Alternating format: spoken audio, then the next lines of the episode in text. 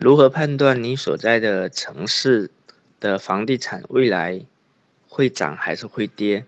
这个是你所在的城市做房地产很重要一个标准。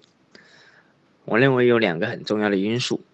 第一个呢，如果你所在的城市人口是净流入的，就是说净增长的，那你这个城市未来会有更多的租客，有更多有能力买房的人在这个城市，所以你的城市的。物业也会因此而得到提升。